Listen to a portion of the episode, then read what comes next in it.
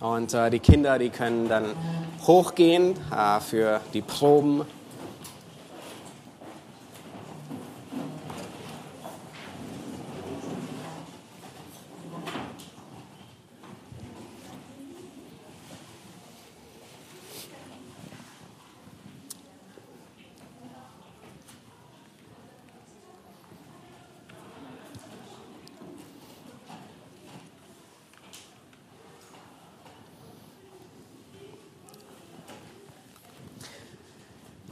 Christus ist mein Leben, Sterben ist mein Gewinn.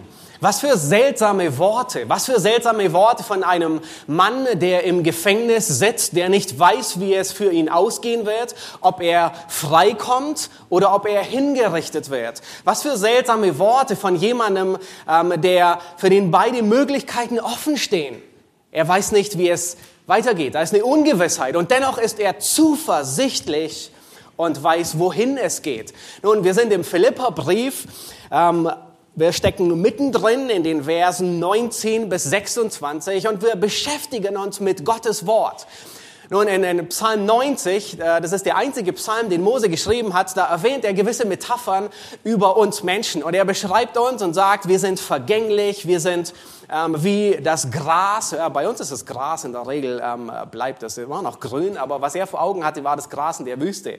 Ja, nach einem Regen in der Nacht, wenn es hin und wieder selten in der, in der Wüste geregnet hat, da hat es am Morgen geblüht, dann hat 16 Stunden die Sonne geschienen und am Abend war es weg, verdorrt. Das ist, wie Gott uns Menschen beschreibt oder wie ein Windhauch, ähm, ein, ein, ein, ein Hauch, ein Dampf. Heute Morgen war es nicht ganz so kalt, aber wenn ihr in den nächsten Tagen, wenn es ein bisschen frischer ist, hinausgeht und mal so richtig ausatmet, so, dann sieht man so die Wassertröpfchen, ja, das ist ein Dampf. Und zehn Sekunden später ist er fort. So beschreibt Gott uns Menschen. Nun, weil wir so vergänglich sind, an wem halten wir uns fest? An was halten wir uns fest? Wir halten uns fest an dem, was bleibt, an dem, was ewig ist, an dem, was Bestand hat, an dem, was sich nicht verändert. Und das ist Gottes Wort. Gottes Wort ist uns gegeben als eine Richtschnur. Gottes Wort ist ewig. Jesus sagt über Gottes Wort, es wird nie vergehen, in Ewigkeit. Das heißt, wir halten uns daran fest, weil es eine Konstante ist in unserem Leben. Und das wollen wir heute in besonderer Weise tun, wenn wir uns diese ähm, großartigen Verse ansehen ansehen. Philippa Kapitel 1, Vers 19 bis 26. Ihr dürft sie gerne aufschlagen. Ähm, ich habe ähm, den Predigttitel heute von Paulus geklaut ähm, und zwar einfach drüber geschrieben, Christus ist mein Leben. Ähm, nicht sehr einfallsreich, aber ähm, es ist das, was Paulus sagt. Christus ist mein Leben. Das ist der ganze Gipfel in diesem Abschnitt, äh, den wir uns ansehen. Christus ist mein Leben, Sterben ist mein Gewinn. Nun, das sind nicht Worte von einem super geistlichen Helden. Und manchmal stellen wir uns Paulus so vor als jemanden, der in irgendeiner Elite-Einheit von christlichen Soldaten ist und äh, er ist der Champion der Champion. Ähm, und äh, er ist nicht der Elite-Christ. Paulus gehört auch zu keiner übergeistlichen Kaste, die man nie in diesem gesamten Leben erreichen würde. Nein, dieses Denken, das ist stark von der katholischen Kirche geprägt, wo quasi das Fußvolk und alle anderen von denen gesprochen wird. Nein, Paulus ist ein ganz normaler Christ wie du und ich. Nun, sicherlich hatte er, hat Gott ihn in besonderer Weise begabt und befähigt und ähm, ihm Einblicke gegeben und äh, mehr Geistesgaben wie uns gegeben, auf jeden Fall. Ähm, und dennoch gehört er nicht zu diesen Menschen, wo man sagen kann, unerreichbar, nie möglich. Nein, Paulus war ein Gläubiger wie du und ich. Und diese Worte, die Paulus in diesen Versen ähm, sagt, Christus ist mein Leben und Sterben ist mein Gewinn. Diese Worte sind in gewisser Weise, man könnte sagen, das Bekenntnis eines jeden Gläubigen. Das Bekenntnis eines jeden Gläubigen. Christus ist mein Leben und Sterben ist mein Gewinn. Nun, natürlich sind wir uns bewusst, dass es Abstufungen gibt.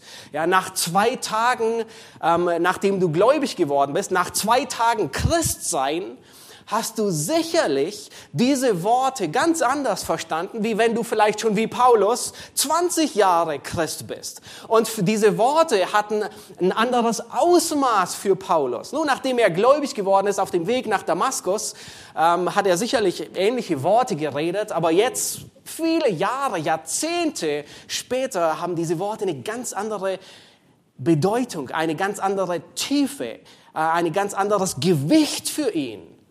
Aber wenn jemand diese Worte nicht sagen kann, wenn jemand diese Worte nicht über die Lippen bringt, dann wird er nicht zu denen gehören, für die Jesus Christus in Johannes 17 im hohen priesterlichen Gebet gebetet hat.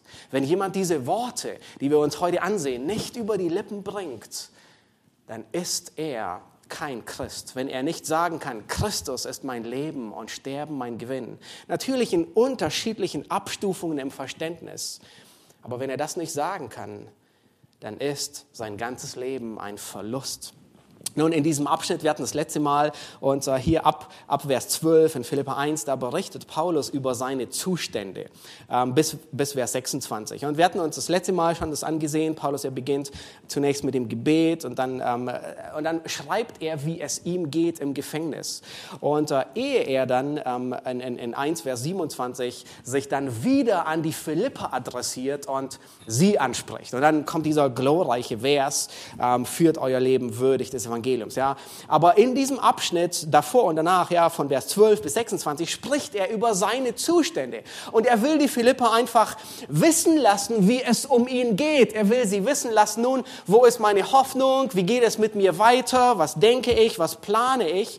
Und wisst ihr, was, ähm, was wirklich großartig ist? Paulus, er klagt nicht. Er beschwert sich nicht in diesen ganzen Versen. Er, er meckert nicht über die schlechten Verhältnisse in diesen römischen Gefängnissen, das sind ja fürchterliche Zustände. Er beschwert sich nicht, dass er keine Privatsphäre hat. Er beschwert sich nicht, dass er ungerecht dort ist, sondern in der Art und Weise, wie er über seinen Zustand berichtet, ist er ein großes Zeugnis. Das heißt, er macht deutlich, was für ihn Christus das Leben bedeutet. Das heißt, sogar in der Art und Weise, wie er über, über seine Zustände spricht. Nun, ich will euch kundtun, ja, sagt er den Philippern, wie es um mich geht. Und die Art und Weise ist schon nachahmenswert. Die Art und Weise, die ist schon ähm, ein, ein, ein, großes Vorbild. Nur eine, eine, Randbemerkung nebenbei, das ist eine kleine Beobachtung. Wenn, wenn wir hin und wieder, ja, so oft äh, kommt es vor, dass, wir, dass jemand uns fragt, wie geht's dir? Nun, meistens haben wir am Sonntag nicht ja, wirklich Zeit, um auf die Frage ausreichend zu antworten. Man müsste eher schon fragen, wie viel Zeit hast du?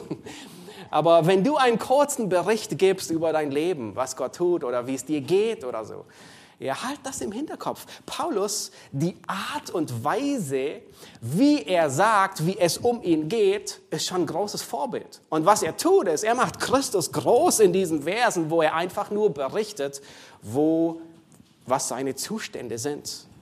Er redet Worte, die Christus verherrlichen. Nun, lasst uns starten und äh, wir beginnen ähm, zu lesen. In, äh, ich hoffe, ihr habt schon das erste Kapitel aufgeschlagen vom Philipperbrief. Wir beginnen ab Vers 18 Ende zu lesen. Ja, na, Paulus hatte ge geschrieben, er, er, freut sich, dass das Evangelium voranschreitet. Ja, haben wir gestern alle erlebt, äh, sei es auf dem Adventsmarkt oder ähm, wo auch immer, einfach die Freude zu sehen, das Evangelium geht voran. Und dann schreibt er in Vers 18, ganz am Schluss, sagt er, ja, ich werde mich auch weiterhin freuen. Und dann lesen wir in Vers 19 hinein bis 26, denn ich weiß, dass mir dies zur Rettung ausschlagen wird durch eure Fürbitte und den Beistand des Geistes Jesu Christi.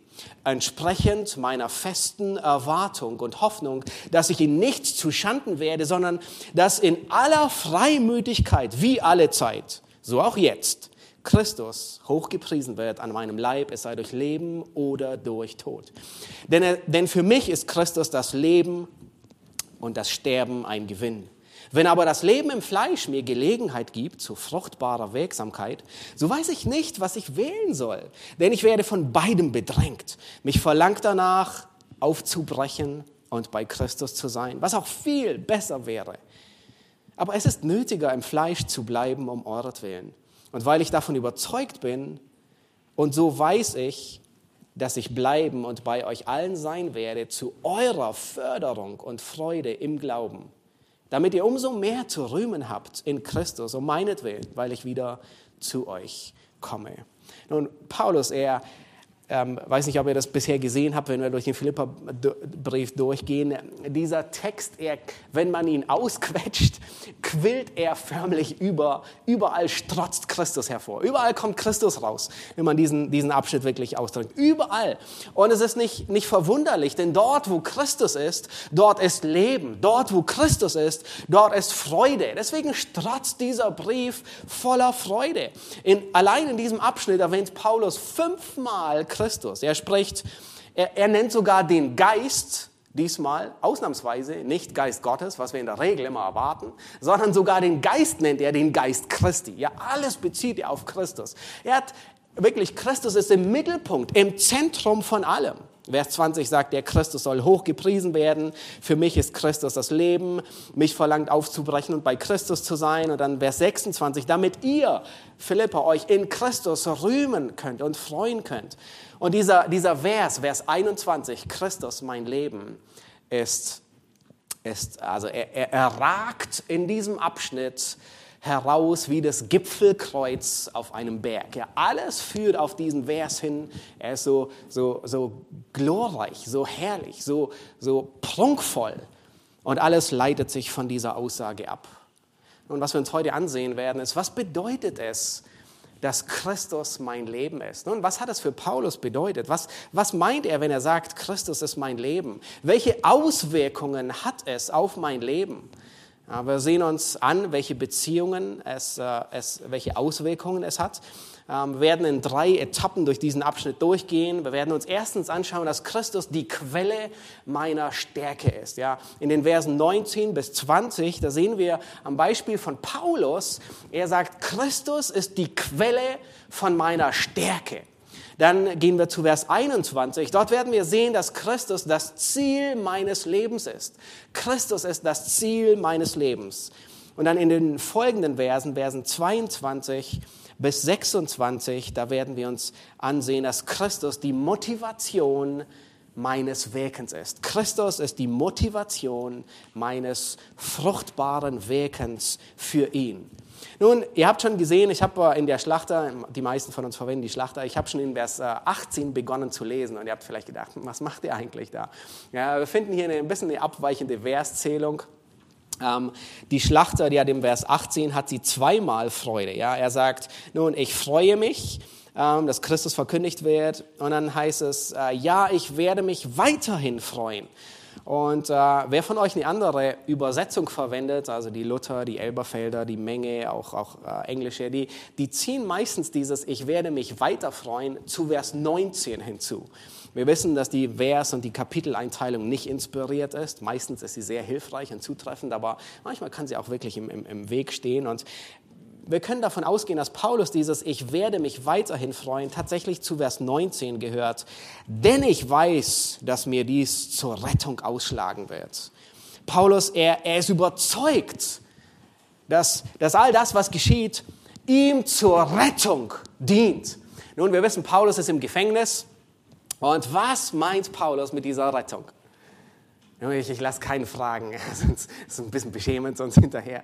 Nun, die meisten, also hier gibt es die unterschiedlichen ähm, Ideen und, und Auslegungsmöglichkeiten. Ähm, es gibt mindestens fünf Varianten. Die meisten sagen, es bezieht sich auf zwei Dinge. Es bezieht sich auf die Freilassung, die bevorsteht. Ja, Paulus, er ähm, in, in, in Vers 25, ja, da sagt Paulus, er macht deutlich, er rechnet damit, dass ich freigelassen werde. Er sagt, nun, ich gehe davon aus, ich gehe stark davon aus, dass ich freigelassen werde und bei euch sein werde. Und äh, viele ähm, äh, denken hier in Vers Philippa 1, Vers, Vers 19, denn ich weiß, dass mir dies zur Rettung ausschlagen wird. Das bezieht sich auf seine Freilassung aus dem Gefängnis. Ich dachte das auch, ähm, bis, ich, bis, ja, bis, bis man sich ein bisschen mehr mit dem Text beschäftigt. Und äh, mittlerweile denke ich nicht mehr, dass es sich auf seine Freilassung bezieht, und zwar aus zwei Gründen. Schaut euch Vers 20 an. Ähm, wenige Zeilen später in Vers 20, da schreibt er, äh, dass er nicht weiß, wie sein Prozess ausgeht. Also er sagt, nun, Christus wird verherrlicht durch Leben oder durch Tod. In anderen Worten, nun, ich weiß nicht genau, wie mein Prozess ausgeht. Ähm, es kann sein, ich werde frei. Der Kaiser, ähm, der hebt den Daumen und ich komme frei. Ich werde freigelassen. Äh, es kann sein, der Kaiser senkt den Daumen und ich werde hingerichtet. Ähm, und deswegen wird es nicht passen, wenn, wenn Paulus sagt, nun, ich bin zuversichtlich, dass ich gerettet werde. Und einen Satz später sagt er, ich weiß nicht, wie es ausgehen wird. Ähm, außerdem gebraucht Paulus dieses Wort Rettung nie im Sinne von einer Befreiung. Ähm, nun, was meint Paulus dann, wenn er hier sagt, nun, ich weiß, dass all dies mir zur Rettung ausschlagen wird? Nun, es ist, es könnte die Freilassung sein, aber es ist mehr wie die Freilassung. Ähm, was wirklich faszinierend ist, ist, Paulus gebraucht hier zweimal, zitiert er Hiob. Das ist unglaublich. Paulus zitiert Hiob und zwar wortwörtlich. Nun, wir wissen, ähm, das Alte Testament in der Septuaginta ist in Griechisch niedergeschrieben worden. Und Paulus, er zitiert die Septuaginta, die griechische Übersetzung von dem Alten Testament, Wort für Wort. Und das erste Mal zitiert Paulus hier Hiob in Hiob, wo Hiob in 19, Vers 25 sagt, ich weiß, das ist diese bekannte Stelle, ich bin gewiss, wo Hiob sagt, ich weiß, ich bin gewiss, dass mein Erlöser lebt und zuletzt werde er sich über meinen Staub erheben. Und die ersten Worte, die zitiert Paulus und sagt, ich bin gewiss. Und dann sagt er, dass all das hier mir zur Rettung ausschlagen wird. Nun, die Septuaginta, die weicht ein bisschen davon ab und Paulus zitiert nach der Septuaginta und er sagt, ich bin gewiss, dass der Ewige derjenige ist, der mich befreit. Er wird mich aufrichten, wörtlich heißt es meine Haut erheben, ähm, nachdem ich all dies erlitten habe. Und dann sagt Hiob in Vers 27, meine Augen werden Gott sehen. Und das zweite Mal zitiert Paulus in diesem Vers Hiob, in Hiob 13, Vers 16, wo es heißt, wo Hiob sagt, und, und Hiob sieht auf all sein Leid, er, er sieht zurück auf alles, was geschehen ist. Und Hiob sieht zurück und sagt, ich meine, nicht nur, nicht nur der Verlust von, von, von allem Besitztum, ja, alle Kamele, alle Schafe, alle Rinder, ich meine, alle Kinder, alles, was er hatte, ist in einem Tag wie weggeschwemmt worden. Nicht nur der Verlust von seinem ganzen Besitz, nicht nur der Verlust seiner Gesundheit.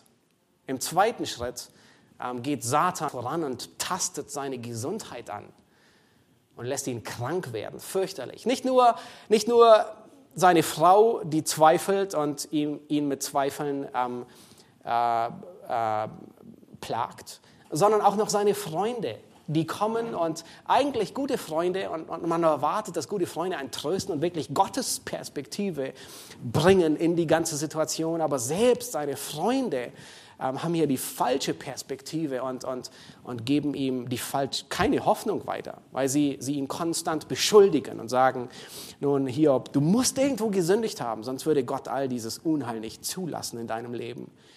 Und dann sagt Hiob diese Worte, nach all dem, ich meine, nachdem er alles verloren hat, nachdem seine Gesundheit dahin ist, ähm, seine Frau, die Freunde, sagt er, sogar dies wird zu meiner Rettung ausfallen. All das, ich meine, all dieses Leid um mich herum, sogar all das wird zu meiner Rettung führen. Und Paulus gebraucht dieselben Worte. Er zitiert Hiob wortwörtlich. Hier vergleicht Paulus seine Umstände im Gefängnis mit den falschen Brüdern und ich meine all das Desaster mit den Umständen von Hiob. Nun, Paulus war ein Schriftgelehrter des Alten Testaments, ausgezeichnet. Er kannte Hiob, jeder Jude kannte Hiob. Er wusste, Hiob ist ein rechtschaffener Mann. Gott hat ihm an einem Tag all dies Leid auferlegt und all dies Leid über ihn gebracht. Und Hiob wusste, Gott wird mich schlussendlich retten aus all diesem heraus. Und dann sagt er auch, wenn mein Fleisch, und er meint seinen Körper, selbst wenn mein Fleisch zum Staub zurückkehrt, werde ich Gott schauen. In Hiob 19, Vers 25, die Menge, die übersetzt hier ähm, äh, äh wirklich äh, sehr, sehr zutreffend. Da sagt Hiob, ich weiß, dass mein Erlöser lebt und als letzter auf dem Staube auftreten wird.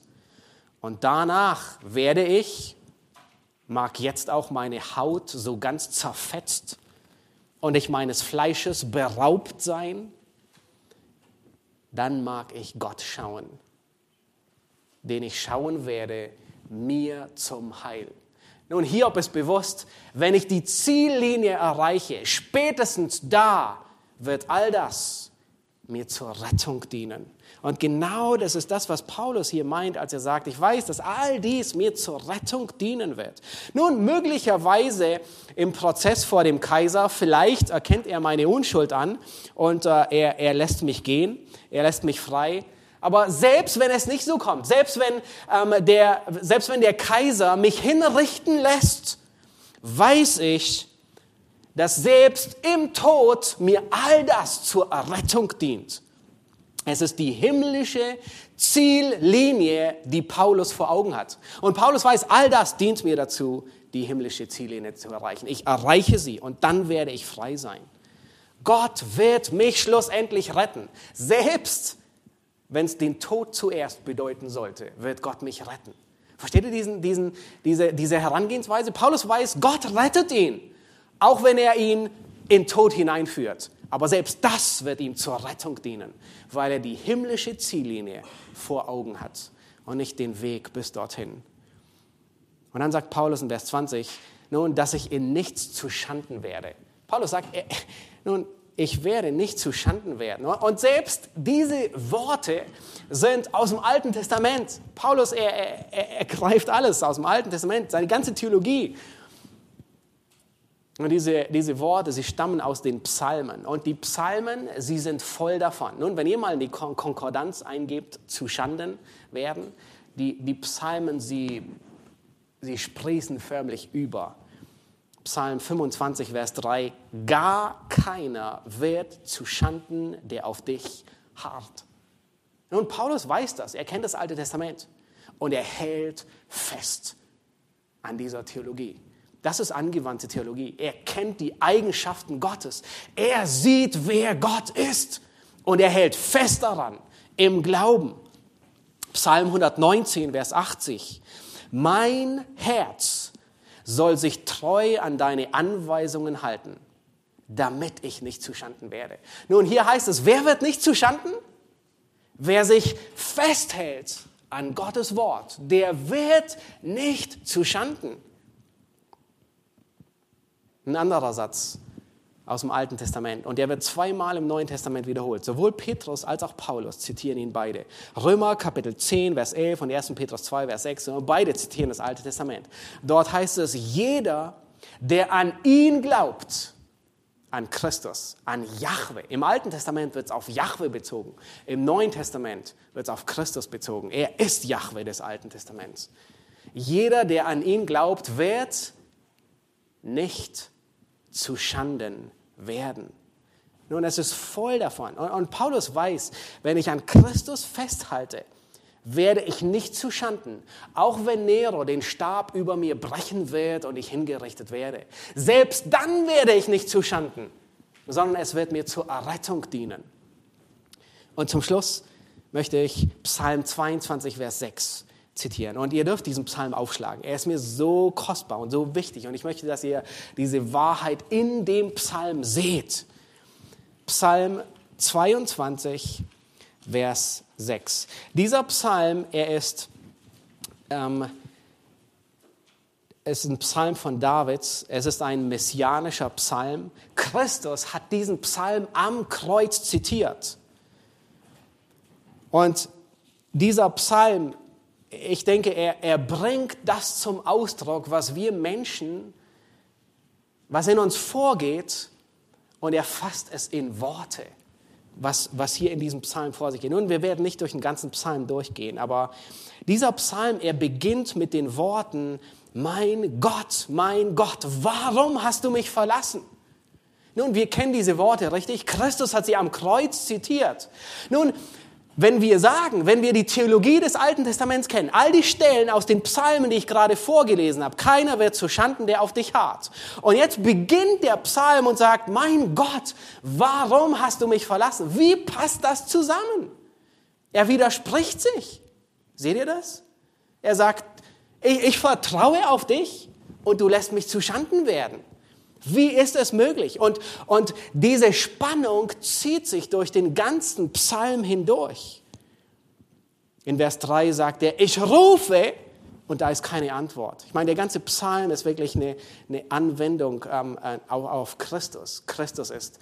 Aber David hat ihn niedergeschrieben und, und, und David beschreibt das, was, was er in seinem Leben erfahren hat. Vers 3, ich rufe keine Antwort. Nun, ich dachte, niemand wird zu Schanden, der auf dich vertraut.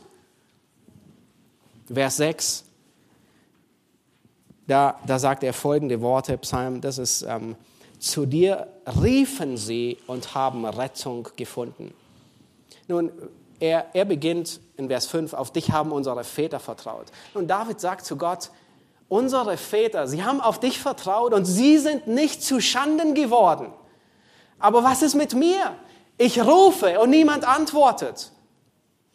Da ist niemand, der da ist. Herr, was ist los? Und er sagt, bei unseren Vätern, sie, sie sind nicht zu Schanden geworden. Aber was ist mit jetzt? Und dann beschreibt David in diesem Psalm auf eindrückliche Art und Weise die Umstände, wie es um ihn geht. Und schlussendlich sehen wir all das in Christus wieder. Er sagt, Drangsal ist nahe, kein Helfer ist nahe. Nun, wenn jemand auf Gott vertraut, wieso ist Gott nicht da, um zu helfen? Er sagt, kein Helfer ist da. Und dann gebraucht er ähm, metaphorische Sprache. Also, ähm, also ich meine, er sagt, mächtige Stiere umringen mich. Nun, wenn man sich äh, die, die, die Stierkämpfe in Spanien ansieht und äh, so ein paar Stiere, wenn fünf, sechs, sieben Stiere von zwei Tonnen jeweils dich umringen, dann weißt du, dein letztes Stündchen hat geschlagen. Dann sagt er, reißende, brüllende Löwen ist nicht nur der eine, den David besiegt hatte, nein, sondern das sind solche, die ihr Maul gegen mich aufsperren. Es ist hoffnungslos um mich. Er sagt, meine Kraft ist vertrocknet. Ja, das ist, das ist bildhafte Rede. Er sagt, in mir ist keine Kraft mehr. Übeltäter umgeben mich. Und dann wird der Psalm immer intensiver. Und er sagt, rette mich, rette meine Seele. Bis zu Vers 22. Schaut euch Vers 22 an. In Vers 22 ist eine Pause.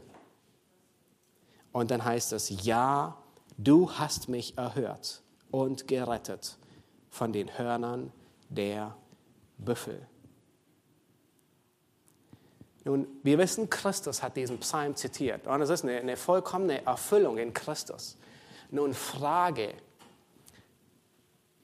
wann traf die Rettung auf Christus zu? Er, er sagt, mein Gott, warum hast du mich verlassen? Ich meine, wir sind immer noch bei dieser, bei dieser Wahrheit des Alten Testaments. Niemand wird zu Schanden, der auf dich vertraut. Ist er zu Schanden geworden? Er ist gestorben. Er wünscht sich die Rettung vor dem Tod. Richtig? Er betet sogar darum. Und er sagt, Herr, wenn es möglich ist, lass diesen Kelch an mir vorübergehen. Er ist nicht vorübergegangen. Wann wurde Christus errettet? Wann wurde er nicht zu Schanden, obwohl er auf Gott vertraut hat? In seinem Tod, als er die himmlische Ziellinie erreicht hat. Er wurde auferweckt. Gott hat ihn lebendig gemacht und hat ihn erhöht über alle Maßen. Wie Paulus später sagt, dass in dem Namen Christi alle Knie sich beugen werden. Seht ihr diese Wahrheit, die bei Hiob war, die bei Paulus war, die bei Christus war? Es ist alles, niemand wird zu Schanden, der auf Gott vertraut. Aber es kann sein, es, und wir müssen bis zur himmlischen Ziellinie warten, damit sichtbar wird, dass wir nicht zu Schanden werden. Und vielleicht geben dir manches Ähnliches vor. Durch unterschiedliche Herausforderungen in deinem Leben denkst du, wo ist Gott? Er lässt mich nicht zu Schanden werden. Das steht hier. Und ich vertraue darauf. Aber es ist keine Garantie, dass Christus uns hier, im Hier und Jetzt retten wird. Christus lässt sich nicht vorschreiben, wann er errettet, aber er errettet. Jeden, der auf ihn vertraut, den lässt er nicht zuschanden werden. In Daniel Kapitel 3, Vers 19, das war unlängst in der Kinderstunde und dann Generation der Gnade und alle, die da durchgegangen sind. Da sind die, diese drei Freunde von Daniel. Erinnert ihr euch an sie? Sadrach, Mesach und Abednego. Und Nebukadnezar das war noch bevor er den Gott des Himmels angebetet hatte. Er macht ein Standbild von sich selbst und ähm, keine Ahnung, zehn Stockwerke hoch, also riesig. Und äh, alle, alle Satrapen, alle, alle müssen dieses Standbild anbeten. Und diese drei tun es nicht. Und äh, er, er ist erbost über sie und er lässt sie zu sich kommen und sagt, nun, habt ihr es irgendwie missverstanden oder so? Ich meine, ihr Kinder hier, ich will euch nicht umbringen, aber ich erwarte, dass ihr euch beugt. Und sie sagen ihm, nein, wir werden uns nicht vor dem Götzenbild beugen. Du kannst dir, du kannst dir ersparen, die Musik. Und nun, sein, sein, sein Wohlwollen wandelt sich sehr schnell in, äh, in, in Zorn und er sagt, nun, ich werde den Ofen siebenmal heißer machen. Und wisst ihr, was sie antworten? Diese drei Männer? Sie hatten dieselbe Theologie. Wer auf Gott vertraut, wird nicht zu Schanden. All diese Umstände werden zu meiner Rettung dienen. Und sie sagen folgendes in Daniel 3, Vers 17. Unser Gott, dem wir dienen. Hier, hier sehen wir jemanden, der im Alten Testament auf alttestamentlich, alttestamentlich sagt, Christus ist mein Leben. Unser Gott, dem wir dienen, er kann uns aus dem glühenden Feuerofen erretten. Sie sagen, er kann. Und dann sagen sie, sie wissen es nicht. Wie bei Paulus, ich weiß nicht, wie es ausgeht. Die Zukunft ist ungewiss. Und dann sagen sie folgenden Satz. Und er wird uns bestimmt aus deiner Hand erretten, o König. Wow! Sind Sie überrascht? Sind Sie erfasst von dieser Wahrheit? Sagen, ja, Gott rettet. Er kann uns vor dem Feuerofen retten, aber er kann uns auch sterben lassen. Aber selbst wenn wir sterben, hat er uns aus deiner Hand errettet, o König. Das heißt, Gott rettet. Er lässt den nicht zu Schanden werden, der auf ihn vertraut. Aber es kann sein, dass wir so lange im Glauben leben und nicht im Schauen, bis wir die himmlische Ziellinie erreicht haben. Als Christ zu leben bedeutet es, dass wir an diese Wahrheit glauben. Das Festhalten an dieser Wahrheit ist, was uns Kraft und Mut gibt, über Schwierigkeiten hinwegzugehen, auch wenn noch kein Ende in sich zu sehen ist auch wenn vielleicht hier auf Erden gar kein Ende eintreten wird. Auch wenn im Tunnel noch kein Licht zu sehen ist, dass der Tunnel ein Ende nimmt. Wir wissen, Christus errettet. Und das ist, was Paulus hier sagt. Ich weiß, dass all dies mir zur Rettung ausschlagen wird. Im Glauben und im festen Vertrauen, dass Christus uns retten wird, können wir und man könnte fast sagen, sprichwörtlich über das Wasser gehen wie Petrus. Ihr erinnert euch an Petrus, der über das Wasser geht auf dem See Genezareth. Aber als sein Glaube schwach wurde, als er beginnt zu zweifeln an der Kraft Gottes, als sein Zweifel der ist, was ihn, was ihn nicht mehr, was ihn untergehen ließ. Aber wisst ihr was? Christus hält ihn fest wie passend dieser Liederdichter es formuliert hat. Wenn mein Glaube schwinden will, Christus hält mich, um all dies zur Rettung ausschlagen zu lassen. Was gebraucht Gott? Schaut euch Vers 19 an. Und Paulus sagt, ich weiß, dass mir dies alles zur Rettung ausschlagen wird. Und er nennt zwei Dinge. Durch eure Fürbitte und den Beistand des Geistes Jesu Christi. Nun, Paulus ist zuversichtlich, dass die Gebete der Philipper und der Beistand des Geistes Gottes ihn dazu bringen, diese ewige Ziellinie zu erreichen, wo er schlussendlich Errettung erfährt von allem. Auf diese Jagd geht er zu. Und Paulus ermutigt für ihn zu beten, damit er feststeht, damit er entweder die Freiheit geschenkt bekommt oder dass er schlussendlich durch die Hinrichtung Christus verherrlicht und erlöst wird. Paulus, er bittet an anderen Stellen die Römer, dass sie für ihn beten. Römer 15, Vers 30, da sagt er, ich ermahne euch. Also er, sogar noch mehr, wie würdet ihr netterweise für mich beten? Er ermahnt sie und sagt, dass ihr mit mir zusammen kämpft in den Gebeten für mich zu Gott. Epheser 6, Vers 18 sagt er, zu jeder Zeit betet auch für mich, Er, er, will, dass die Geschwister für ihn beten, damit er Christus verherrlicht, damit er Mut hat in diesem Prozess, dass er sich nicht schämt, noch nicht mal vor dem Kaiser. Das war seine Aufgabe, sogar vor dem Kaiser das Zeugnis des Evangeliums zu verkündigen. Und Paulus sagt, betet für mich.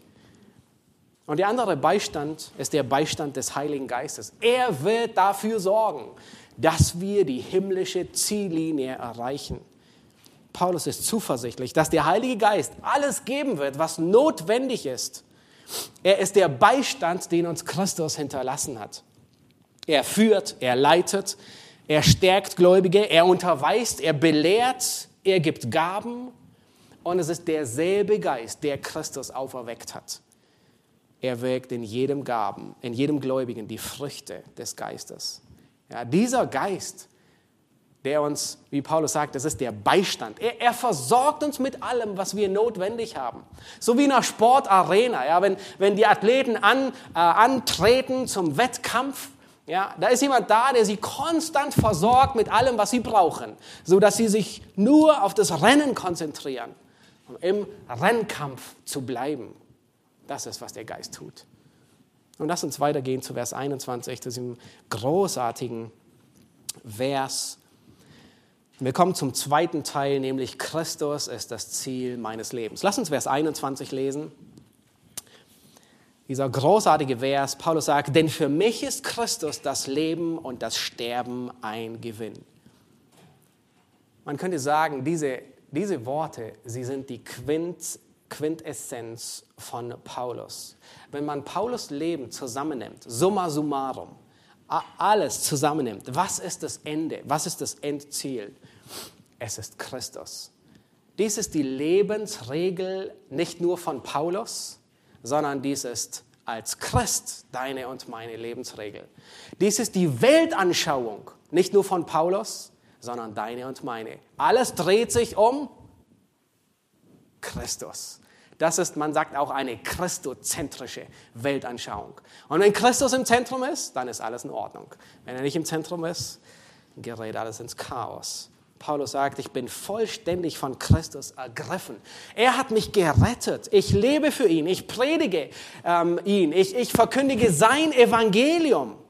Nun, im griechischen Text, da reimen sich diese zwei Worte. Ähm, Christus und Gewinn. Ja, Im Griechischen heißt es Christos und Gewinn heißt Kerdos. Ja, Christos und Kerdos. Und, und Paulus sagt, Christus ist mein Leben und Sterben ist mein Gewinn. Ja, Christus ist mein Gewinn, kann man sagen. Es ist, er beginnt, beide Worte beginnen mit demselben Buchstaben und beide Worte klingen gleich. Christus ist mein Siegespreis. Er ist alles. Nun, was bedeuten diese Worte nicht, zu sagen, Christus ist mein Leben? Es bedeutet nicht, dass du ein Mönch wirst, ins Kloster gehst oder eine Nonne wirst, ins Kloster gehst und strenge Regeln befolgst, um 3.50 Uhr aufstehen ähm, und dann schon um äh, 5 Uhr äh, mit, mit Singen äh, beginnen. Ein bisschen früh, aber ja. Und was bedeutet es nicht zu sagen, dass Christus mein Leben ist? Es bedeutet nicht, dass ich den ganzen Tag in der Bibel lese und nichts anderes tue und all meine anderen Aufgaben vernachlässige, meine Pflichten, die Gott, in die Gott mich hier auf Erden gesteckt hat. Es bedeutet nicht das, was Paulus hier sagt. Es bedeutet auch nicht, Christus ist mein Leben, dass ich, wie manche ähm, dachten, es wäre, äh, da Christus wiederkommt. Nun, ich höre auf zu arbeiten und ich warte, weil Christus kommt wieder. Es waren die Thessalonicher. Das bedeutet es auch nicht, Christus ist mein Leben, sondern es bedeutet, dass Christus alles ist, wofür ich lebe. Im Urtext ist es ein einfacher Satz. Da fehlt sogar das Verb. Es heißt, das Leben ist Christus. Das Leben Christus. Ja, Christus ist mein Leben. Christus ist das Ziel meines Lebens. Alles dreht sich um ihn. Ich bin ergriffen von ihm. Ähm, ich tue alles, was ich tue, um ihm zu gefallen, um ihn zu verherrlichen, um ihn zu ehren, um ihn anzubeten, ihn zu lieben. Nun, rate mal, warum werden Christen Christen genannt? Warum werden Sportler Sportler genannt? Weil sich alles um das dreht, wie man sie betitelt. Christen sind Christen, weil bei ihnen sich alles um Christus dreht. Es ist wie bei einem Sportler. Wenn, wenn Sport sein Leben ist, dann dreht sich bei ihm alles um Sport, nichts anderes. Er trainiert für den Sport, und zwar stundenlang.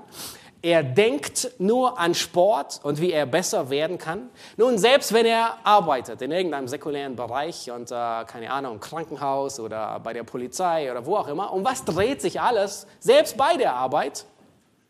Um Sport. Er redet die ganze Zeit vom Sport, von, mit seinen Kollegen und er sagt nun, was er plant, am Wochenende zu tun, neuer Wettkampf und äh, äh, wie viele Kilometer er plant zu rennen. Wenn er sich eine neue Uhr kauft, so eine Garmin oder was auch immer, warum kauft er sie? Weil er im Sport besser werden will. Weil sich alles um Sport dreht. Wenn er bei Oma zu Kaffee und Kuchen eingeladen ist, und er isst nur ein Stück Kuchen anstatt drei. Nun, meistens, na, wahrscheinlich nicht, weil der Kuchen schlecht ist von Oma, davon würden wir jetzt nicht ausgehen. Warum isst er nur ein Kuchen statt drei? Weil alles sein Leben dominiert. Er will nicht zu viel Kalorien zu sich nehmen. Nun, wenn er beim, beim, beim Trinken auf eine gute, erfrischende Cola verzichtet und sie austauscht mit diesem isotonischen Getränk. Schon mal getrunken? Das ist so eine Mischung zwischen süß und salzig. Ein bisschen Salz, das man beim, beim Sport verliert. Also wenn der Geschmack nicht wirklich gut überdeckt ist, dann ist es einfach widerlich. Warum tauscht er eine gute Cola mit diesem isotonischen Getränk aus? Weil sich alles um Sport dreht. Er will, dass sein Elektrolythaushalt ordentlich funktioniert. Alles dreht sich bei ihm um Sport. Und genau das ist, was sich bei einem Christen, worum sich ein Christ dreht. Um was dreht es sich bei Christen? Ein Christ, bei ihm dreht sich alles um Christus.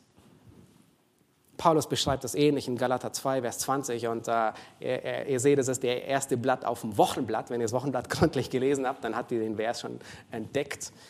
Da sagt Paulus, da formuliert er mit ähnlichen Worten das und er sagt, nun lebe ich, äh, nun lebe ich, aber nicht mehr ich, sondern Christus lebt in mir.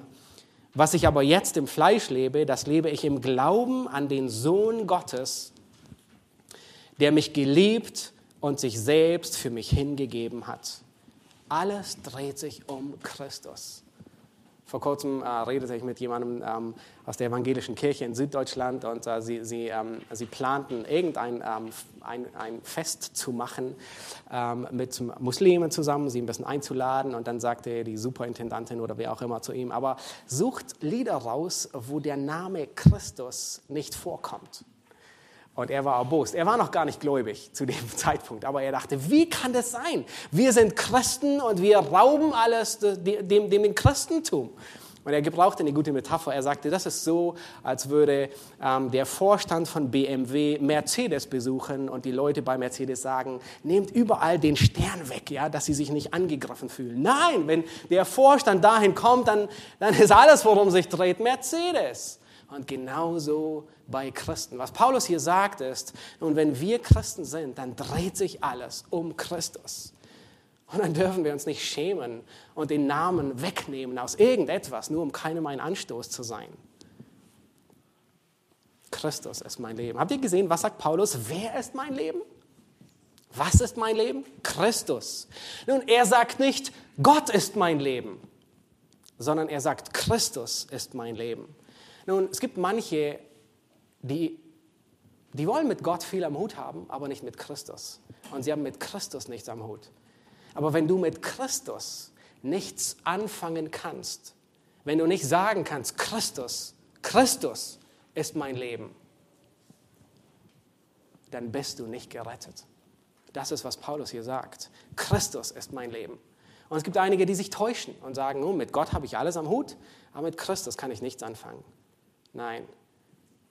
Wenn das dein Leben ist, dann wird Sterben ein großer Verlust sein. Paulus sagt, Christus ist mein Leben. Paulus sagt auch nicht, Gott dienen ist mein Leben. Seht ihr das? Das ist so wichtig, weil manchmal ver verwechseln wir die Dinge. Er sagt nicht nun, Gott dienen ist mein, ist mein Ein und Alles, sondern er sagt, Christus ist mein Leben. Es ist eine Person. Und das ist so wichtig. Besonders in Bezug auf das, was wir gleich im nächsten Punkt sehen werden, wenn es um die Motivation zum Dienen geht. Ja, die Liebe zu Christus, sie äußert sich im Dienen, aber Dienen ersetzt nicht die Liebe zu Christus. Versteht diesen Unterschied, diesen gewaltigen? Die Liebe zu Christus, wenn ich Christus liebe, dann äußert sich das, dass ich diene. Aber das Dienen ersetzt nicht meine Liebe zu Christus. Und das ist, wie sich Traditionen fortgesetzt haben, auch im Kloster. Nun, Frage, ist Bibellesen und Gebet und Singen eine gute Angewohnheit? Oh, brillant. Ist es auch um 3.50 Uhr am Morgen eine gute Angewohnheit? Ja, wenn du aus den Federn kommst, brillant, sicher. Aber wenn im Verlauf der Zeit diese äußeren Handlungen, wenn sich alles nur darum dreht, um diese äußeren Handlungen, ohne dass ich Christus liebe, dann ist es nur eine, eine, gute Gewohnheit, die zu einer kalten Orthodoxie führt. Die dahin führt, dass, dass, dass eine kalte, eiskalte Beziehung herrscht zu Christus. Und ich tue noch alles, was notwendig ist. Aber diese eiskalte Beziehung, die wird sehr bald von allen anderen um mich zu spüren sein. Lass mich dir eine Frage stellen. Liebst du Christus wirklich? Erfreust du dich an Christus? Liebst du ihn? Was sagt dein, dein Christus-Thermometer aus? Ist es vielleicht erhöht, weil du dir eine Erkältung eingefangen hast? Deine Beziehung zu Christus hat sich ein bisschen erkältet? Erfreust du dich an ihm? So wie du dich an vielen anderen Spielsachen, ein bisschen hochwertigen Spielsachen erfreust. Im selben Problem steckte Martha in Lukas 10, Vers 40. Da sagte sie, Herr, kümmerst du dich nicht darum, dass meine Schwester mich allein dienen lässt? Nun, sie, es, geht, es ging bei ihr und, und das ist gut. Es ging ihr ums Dienen. Aber das ist, ich meine, was für, was für tolle Geschwister, die sagen, ich diene und ich will dienen. Aber wisst ihr, was Jesus sagt? Bevor das Dienen kommt, sagte er, Martha, Martha, du machst dir Sorge und Unruhe um vieles. Eines ist Not. In anderen Worten, bevor das Dienen kommt, Martha, was allem vorangeht, Maria hat das gute Teil erwählt. Das soll nicht von ihr genommen werden. Sie wollte zu Füßen Christi sitzen und zuhören. Sie hörte auf die Stimme ihres Herrn. Sie wollte bei ihrem Herrn sein. Liebst du Christus? Freust du dich? Kannst du auch heute noch sagen, dass du in Christus den größten Schatz auf Erden gefunden hast? Und für diesen Schatz bist du bereit, alles hinzugeben, alles zu verkaufen, um ihn zu haben. Und ohne diesen Schatz kannst du nicht weiterleben. Ohne diesen Schatz macht alles Leben keinen Sinn mehr. Diese persönliche innere Beziehung, die kann man von außen wirklich schlecht beurteilen. Man kann sehr schwer messen, wie, wie, wie das Christusbarometer bei jemandem ist. Und die Beziehung, die kann sich manchmal gefährlich erkälten. Und nach außen hin scheint noch alles in Ordnung zu sein. Und ich diene und ich bin anwesend und ich, ich, ich, ich bin überall dabei. Und ähnlich ging es dem Volk Israel. In Jesaja 1, ähm, man braucht die Stelle nicht zwingend aufzuschlagen, aber in Jesaja äh, Kapitel 1, da, da, tun die, da, da, tun die Israeliten genau das, was von ihnen erwartet wird. Sie, sie ähm, Sie bringen Schlachtopfer dar. Ich meine, alles. Ja, ich lese den Vers doch noch vor. Jesaja 1, Vers 10 und 11. Da sagt Gott zu ihnen: Was soll mir die Menge eurer Schlachtopfer, spricht der Herr. Ich bin der Brandopfer von Widdern und von des Fettes der Mastkälber überdrüssig. Und am Blut der Jungstiere und Lämmer und Böcke habe ich keinen Gefallen. Ich meine, sie tun all das, Räucherwerk, später Neumonde. Ich meine, alles, was Gott von ihnen erwartet, alles tun sie. Und Gott sagt, ich, ich, es widert mich an. Warum? Weil die Beziehung, die Liebe zu Christus verloren gegangen ist. Ein wahrer Christ kann diese Worte sagen, für mich ist Christus das Leben und Sterben Gewinn. Nun, wahrscheinlich wird es keiner von uns hier in demselben Maße das tun, wie Paulus es tut. Ja, Paulus, nun, er, er hat den verherrlichten Christus gesehen. Er ist ihm begegnet auf dem Weg nach Damaskus. Paulus, er war entrückt in den dritten Himmel. Ähm, er hat Dinge gesehen, wo er sagt, man, man, die, die kann man und darf man nicht aussprechen. Er hat, er hat viel von dem verherrlichten Christus gesehen. Und das ist auch der Grund, warum er ihn so liebt, über alles.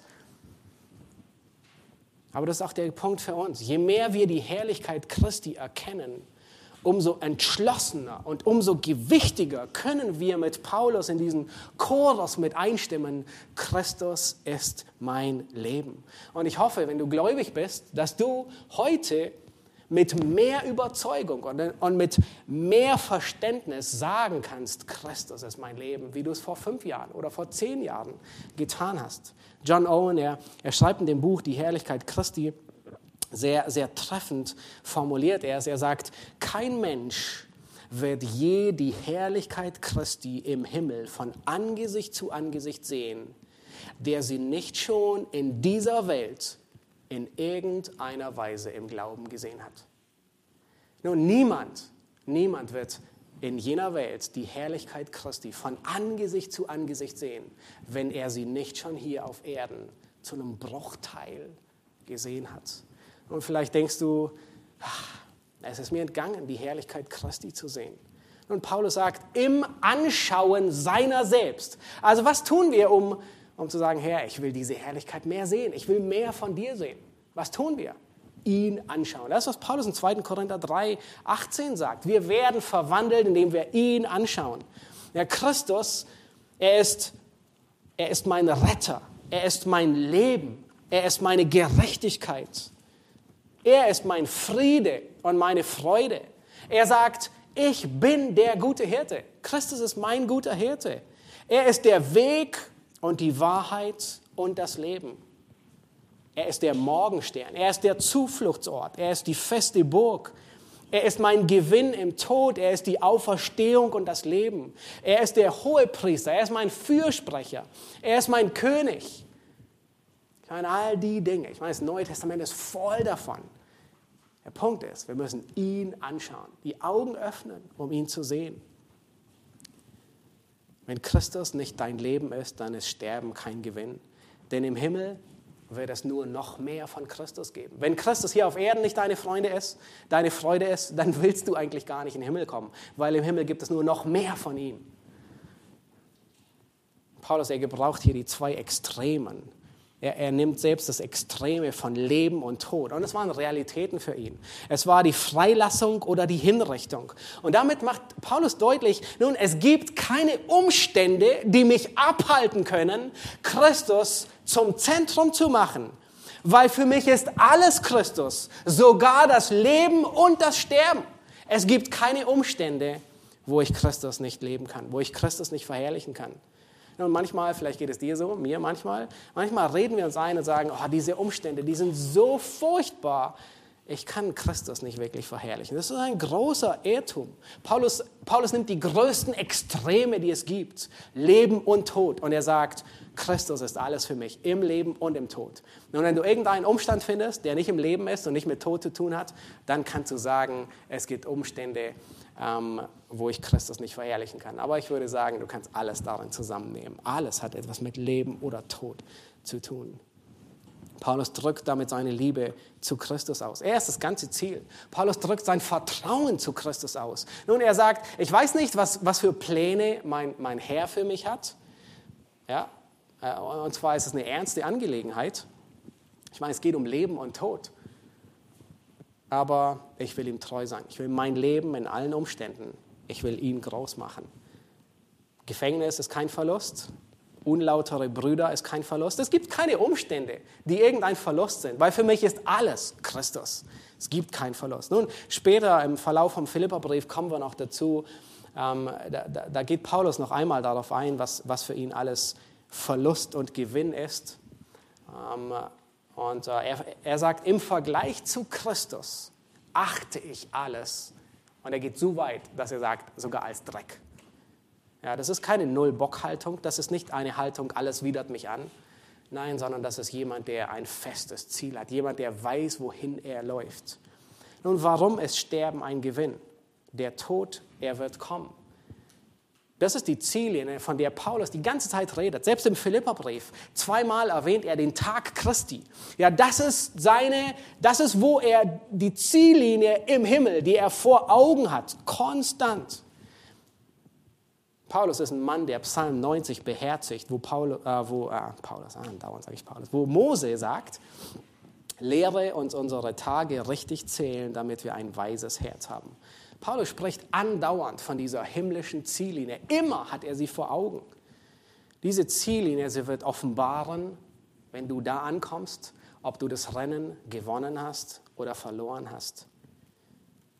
Nun fülle diese Zeilen, Christus ist mein Leben, mit irgendetwas anderem. Fülle diese Zeilen mit, mein Leben ist Reichtum. Ja. Denn für mich ist Reichtum Leben. Nun, der Tod wird kommen, richtig? Was ist, wenn der Tod kommt? Für mich ist Reichtum Leben und der Tod der größte Verlust, weil du verlierst den ganzen Reichtum. Du kannst nichts mitnehmen. Wenn du, sagst, wenn du sagst Macht und Ansehen, und Ruhm. Für mich, das Leben für mich ist Macht und Ansehen und Ruhm. Und ähm, es ist unglaublich zu sehen, was, was Leute tun, um 15 Minuten Ansehen zu haben. Irgendwo, irgendwo, dass sie gepostet, geliked, was auch immer werden. Was man alles tut. Und wenn sie sagen, nun, mein Leben ist Ansehen und Macht und Ruhm und der Tod ist der größte Verlust, weil mit ihm endet alles. Churchill er sagte, zumindest wird über ihn gesagt, dass die letzten Worte seines Lebens waren, welch ein Narr bin ich gewesen. Nun, Churchill, der gute alte Churchill, wir kennen ihn alle aus dem Zweiten Weltkrieg, der, der brillante Planer und Denker für die alliierten Truppen. Und am Ende seines Lebens, er hatte alles, er hatte Macht, Reichtum, Ansehen, Besitztümer, Ruhm. Am Ende seines Lebens kapituliert er und sagt, mein Leben war all das, Reichtum, Macht. Und ich stehe im Angesicht des Todes. Und Sterben ist mein Verlust, weil Christus nicht sein Leben war. Kommt zum dritten Punkt, zum letzten, zu den letzten ähm, Zeilen hier. Und wir wollen uns ansehen, dass Christus die Motivation für mein Wirken ist. Das ist, wie Paulus hier die nächsten, die, die nächsten Verse beschreibt. Er sagt, wenn aber das Leben im Fleisch, ab Vers 22, wenn aber das Leben im Fleisch mir Gelegenheit gibt zu fruchtbarer Wirksamkeit, so weiß ich nicht, was ich wählen soll. Denn ich werde von beidem bedrängt. Und jetzt nennt er die zwei Dinge. Mich verlangt aufzubrechen und bei Christus zu sein, was viel besser wäre. Aber es ist nötiger, im Fleisch zu bleiben, um euretwillen. Und weil ich davon überzeugt bin, so weiß ich, dass ich bleiben und bei euch allen sein werde, zu eurer Förderung und Freude im Glauben, damit ihr umso mehr zu rühmen habt in Christus um meinetwillen, weil ich wieder zu euch komme. Und Paulus, er sagt hier, wenn aber das Leben im Fleisch, und er meint damit nicht einen Wandel im Fleisch wie in Galater 5, er meint nicht äh, den Gegen, das Gegenteil zu den Früchten des Geistes, sondern er meint das, einfach das, das restliche Leben hier auf Erden. Und Paulus, er weiß nicht, also wie es ausgeht. Er sagt zwar hier, ich weiß nicht, welches ich wählen soll. Nun, es geht hier weniger um, ähm, ich habe eine Wahl, ich kann wählen, ob ich äh, frei komme oder nicht, sondern es geht mehr um, um ich weiß nicht, was ich lieber würde, was, wo ähm, Schlussendlich war der Kaiser derjenige, der, der das Urteil über ihn fällt. Und schlussendlich, schlussendlich war es Gott, der über ihn bestimmte, wie es weitergeht. Aber Paulus sagt, ich, ich bin bedrängt von beidem. Auf der einen Seite will ich aufbrechen und bei Christus zu sein. Und das ist, das ist solch eine Freude. Er gebraucht hier das Wort ähm, für, das, wenn, wenn ein Gefangener freigelassen wird. Ja, ich will aufbrechen, ich will, ich will los und bei Christus zu sein. Oder wenn ein Schiff den Hafen verlässt und, und auf hohe See hinausgeht. Er sagt, nun, ich will, ich will bei Christus sein. Das ist meine Freude. Das ist, wo ich am liebsten bin. Und er sagt, ich bin bedrängt. Ah, ich, hab, ich weiß nicht, was, was ich lieber will. Auf der einen Seite bin ich lieber bei Christus. Auf der anderen Seite weiß ich, es ist noch gut und notwendig, hier zu sein. Oh, ich tue das, was Gott für mich äh, sieht und ich bin bereit, auch das zu tun, was, was mir weniger Freude macht und, und, und hier zu bleiben und wirklich mühsam, aber fruchtbar zu wirken. Und Paulus sagt hier nicht, es ist hier nicht irgendwie ein Gutes gegen ein Schlechtes, beides sind gute Verlangen. Ich will aufbrechen, bei Christus zu sein oder hier zu sein. Das, das ist eine, eine gesunde geistliche Unzufriedenheit hier, die wir bei Paulus finden, weil beides gute Dinge sind. Und er sagt, ich will bei Christus zu sein. Nun, er spricht vom Sterben. Nun, was, was enorm wichtig ist, er, er, sagt hier nicht, ich werde entschlafen oder so. Hin und wieder werden diese Worte gebraucht. Es geht, manche Christen, sie denken, es gibt sowas wie einen, wie einen Seelenschlaf. Aber davon spricht er nicht. Seht ihr, was er sagt? Ich, bin, ich will bei Christ aufzubrechen und wo sein? Augenblicklich, bei Christus. Das heißt, sterben, der Tod hier ist für Gläubige nur der Umzug in ein anderes Zuhause. Es ist wie die Tür. Man geht aus einer Realität über in die andere Realität. Ich werde bei Christus sein. Klaus aus der ECG, guter Freund, er sagte immer, er gebrauchte diesen Ausdruck zwischengeparkt. Ich werde nicht zwischengeparkt irgendwo. Es gibt keinen Seelenschlaf, sondern sobald jemand abscheidet, ist er als Christ in der Gegenwart Gottes, augenblicklich bei ihm. Er hat nur seinen Aufenthaltsort, seine Adresse geändert. Er ist ziemlich schnell umgezogen. Und das ist, was Paulus hier beschreibt. Ich will bei dem, ich freue mich, bei dem Herrn zu sein. Das ist ein gutes Verlangen. Aber dann sagt er, nun, ähm, ich will gerne auch wirksam sein im Fleisch. Er sagt in Vers 22, wenn, wenn, wenn das Leben hier mir Gelegenheit gibt, fruchtbar zu sein, so weiß nicht, was ich wählen soll. Nun, was ist die Rechtfertigung für Paulus, noch am Leben zu sein? Und warum sagt er, warum will ich noch hier am Leben sein? Was ist die Rechtfertigung, dass er sagt, nun, wenn, wenn Gott es gestattet, dann, dann bleibe ich hier.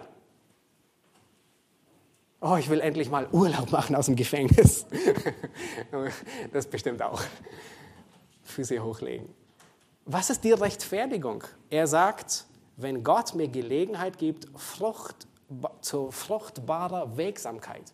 Wisst ihr, was die Rechtfertigung ist, dass jeder von uns, der gläubig ist, noch nicht im Himmel ist? Wisst ihr, was die Rechtfertigung für uns ist, hier auf Erden zu sein? Ich meine, sonst hätte uns alle, sonst hätte uns Christus schon alle entrückt, eine nach dem anderen. Und die Rechtfertigung, dass wir noch alle hier sind, ist genau das, fruchtbar, wirksam zu sein. Und dann, wie sieht es aus im Leben von Paulus? Schaut euch Vers 25 an. Und er sagt nun, zu eurer Förderung und eurer Freude. Nun, wie äußert sich die Liebe zu Christus? In der Liebe und im Dienst am Nächsten. Und das sehen wir überall in der Schrift. Johannes ist voll davon. Petrus. Ja, wie äußert sich die Liebe zu Christus? Jesus kommt zu Petrus und wir wissen, Petrus war immer der, der lautstarke und sagte, ich, ich hab dich lieb, ich verlasse dich nie. Und dann verrät er Christus dreimal. Christus kommt und stellt ihm dreimal die Frage, Petrus, hast du mich lieb? Und was antwortet ihm Christus immer wieder? Und Petrus sagt, Herr, ich liebe dich. Ja, ja, du weißt es. Was sagt, was sagt Christus zu Petrus? Weide meine Schafe, weide meine Lämmer. Wie, wie wird die Liebe zu Christus sichtbar? Indem ich genau das tue, was Paulus hier sagt. Fruchtbar wirke. Indem ich zur Förderung des anderen beitrage. Das heißt, andere zu erretten, dass die Unerreichten, die mit Christus nicht erreicht sind, gerettet werden und dass die Gläubigen zugerüstet werden und weiter wachsen. Das ist die einzige Rechtfertigung, die jeder von uns, die wir haben, hier auf Erden zu sein. Ansonsten kann uns Gott ziemlich schnell abberufen, bei ihm zu sein. Und das wollen wir tun. Gott gibt uns Tage, wir wissen nicht, wann unser letztes Stündchen geschlagen hat. Aber das ist, wo, wo wenn ich Christus im Mittelpunkt habe, was, das, was die Motivation für mein Wegen ist. Aber nicht die primäre, sondern immer erst von der Liebe zu Christus angetrieben, fruchtbar für ihn zu sein. Lasst uns aufstehen und ich möchte zum Schluss beten.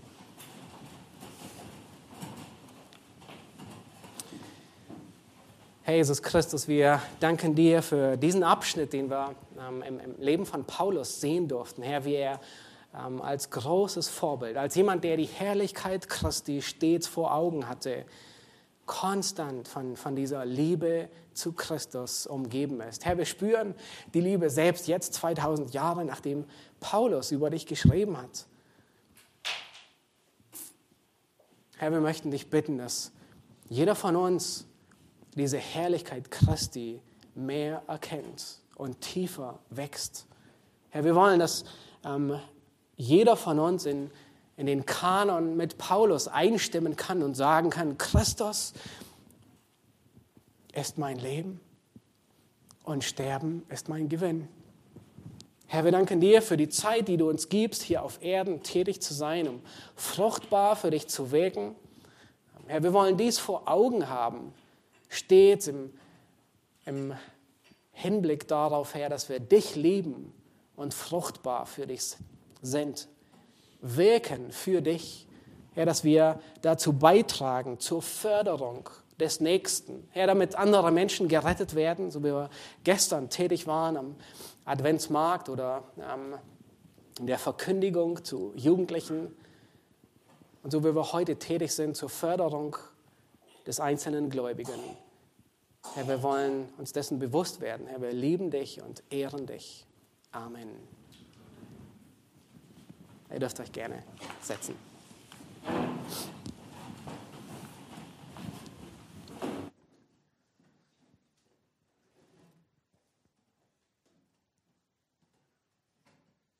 wahre Licht, welches jeden Menschen erleuchtet, sollte in die Welt kommen. Er war in der Welt und die Welt ist durch ihn geworden.